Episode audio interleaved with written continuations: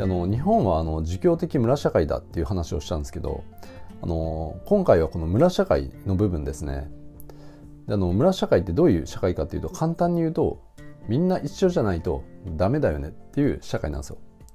だから日本ではあの他人と同じであることが美徳とされてるんですよね。だからの集団の中で個性を出したり下手に自己主張すると昔からこう村八分にされてきたんですよね。だから集団からこう抜け出ようとするとこう出る杭として打たれるわけですよ。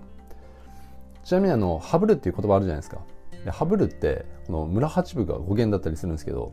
とにかくみんなもうはぶられるのが怖いから常にこう他人の目を気にして行動するようになるんですね。だからあの日本って本当もうものすごくあの主体性が発揮しづらい社会構造になってるんですよ。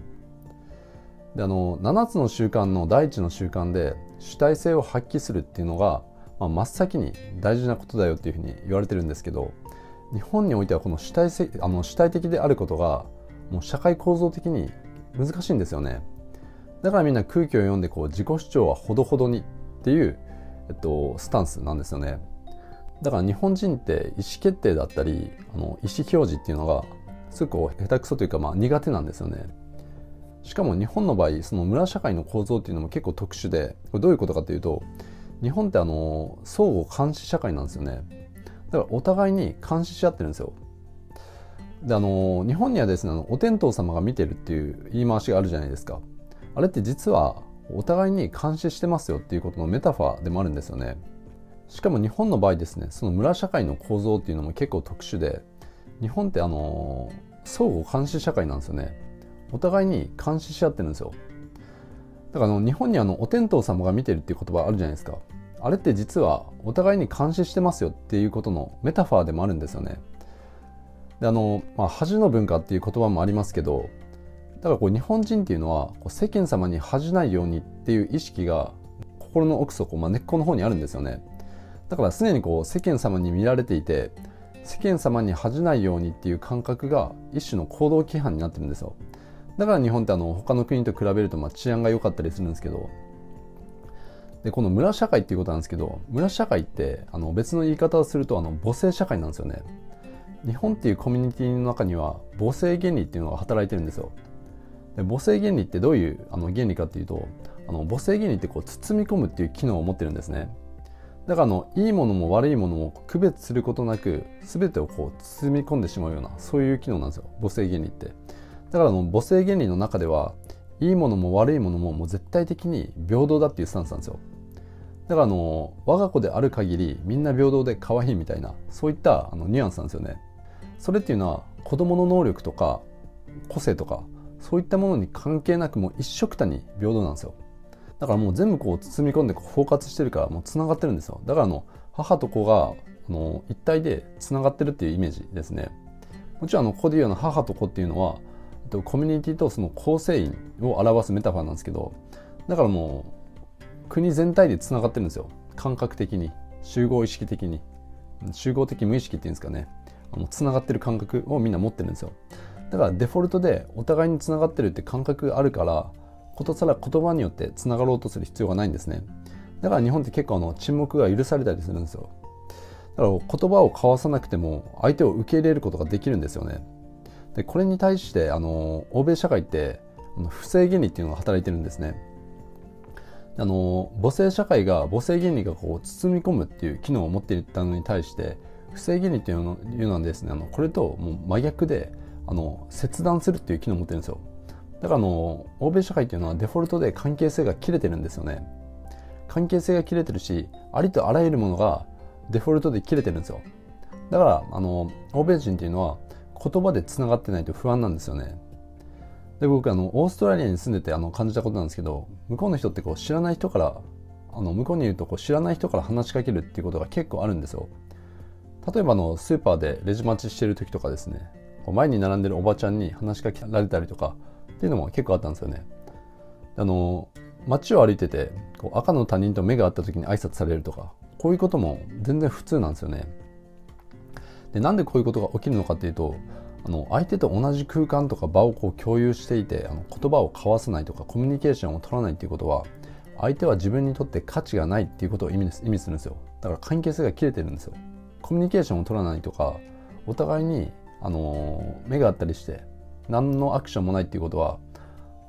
あなたは私にとってどうでもいい人間ですよっていうことの意思表示なんですよね。でも日本って日本の場合ってそんなことないじゃないですか。言葉を交わさなくても相手のことをこう受け入れることができますしだからこそあの積極的に話しかけたりも、まあ、しないんですよね。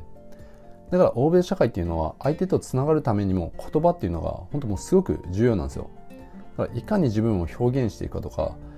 自分っていう人間がどんな存在なのかっていうことを相手に向かって表現していく。っていうのがめちゃくちゃあの重要なんですね。例えば日本語ってあの主語がたくさんあるじゃないですか、まあ、一人称単数ですね。私とか僕とか俺とかわしとか。であのなんでこういうふうにあのたくさんの主語一人称単数自分を表す主語があるのかっていうとあの自分が置かれてるシチュエーションによって自分の表現の仕方を変えろっていうことなんですよ。だから友達の前なのか上司の前なのか後輩の前なのかあるいは先生の前なのか自分がどういう場にいるかで自分の表現のあの方法っていうのは変わってくるんですよね。だから自分がどういう場にいるのかっていうのが先にわからないと自己主張ができないようになってるんですよ。だから日本人ってやたら空気を読もうとするんですよね。一方あの欧米型の言語構造って自己主張してなんぼっていう言語構造になっているんですね。例えばあの英語を例に出すと一人称単数が一つしかないですよね。I play tennis とか I study English とかの愛ですね。これどういうことかっていうと自分がどういう場にいようとどういうシチュエーションにいようと最初に出てくる言葉っていうのは愛なんですよ。だからことさらに空気を読んで自己表現の方法を変える必要というのがないんですね。で英語ってあの単語の並べ方の自由度というのがこうすごい低いんですけど例えばあの自分が何かを言う時は必ず、まあ、強制的に強い自己主張になってしまうようなそういった語順になってるんですね。例えばあの日本語の場合「私は英語を勉強します」っていう時あの今主語が頭に来てますよね。でもこれって英語を私は勉強しますでもいいですし勉強します私は英語でもまあいけるじゃないですか。なんならあの勉強します英語私はでもまあ OK っちゃ OK ですよね。でも英語ってこれができないんですよ。英語ってあの私は勉強しますっていう時は必ず I study English なんですよ。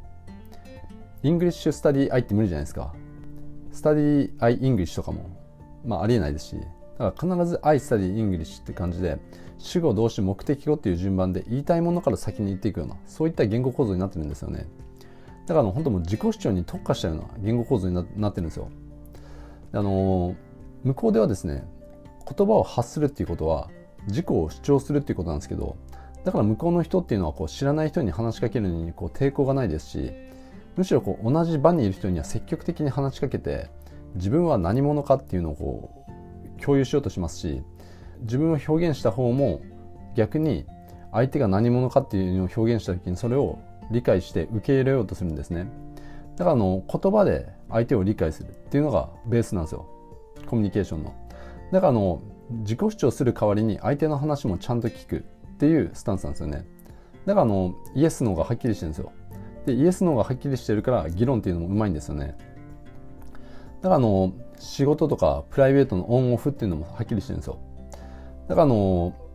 仕事が終わった後にこうなんとなくあの同調圧力的に飲み会に参加しないといけないとかっていうこともないんですよね、まあ、飲み会っていうかバーとかに行ったりするんですけどあのだから仕事は仕事プライベートはプライベートっていうふうにもう完全に切れてるんですよね。でそれをあの言葉によってつないでいくっていう感じなんですよ。だからあの欧米では個人主義がまあ成立したっていうあの面もあるあるんですけど、まあ、個人主義っていうのはですねあの、まあ、キリスト教の倫理観っていうのも入ってくるんですけどそこに。でもあのこうした言語構造っていうのも個人主義の成立に手伝ってるんですよね。しかもの不正原理でこう全てがもう切れてるんで初めからもう、まあ、分断されてる状態ですよね。だからあのクリティカルシンキングっていうのがしやすいんですよ。論理的思考っていうのがしやすいんですよね。あのもうはっきりしてるんであの論理を組み立てるのが簡単なんですよ。組み立てやすいんですよね。だからあの抽象度が高い思考になりやすいんですよ向こうって。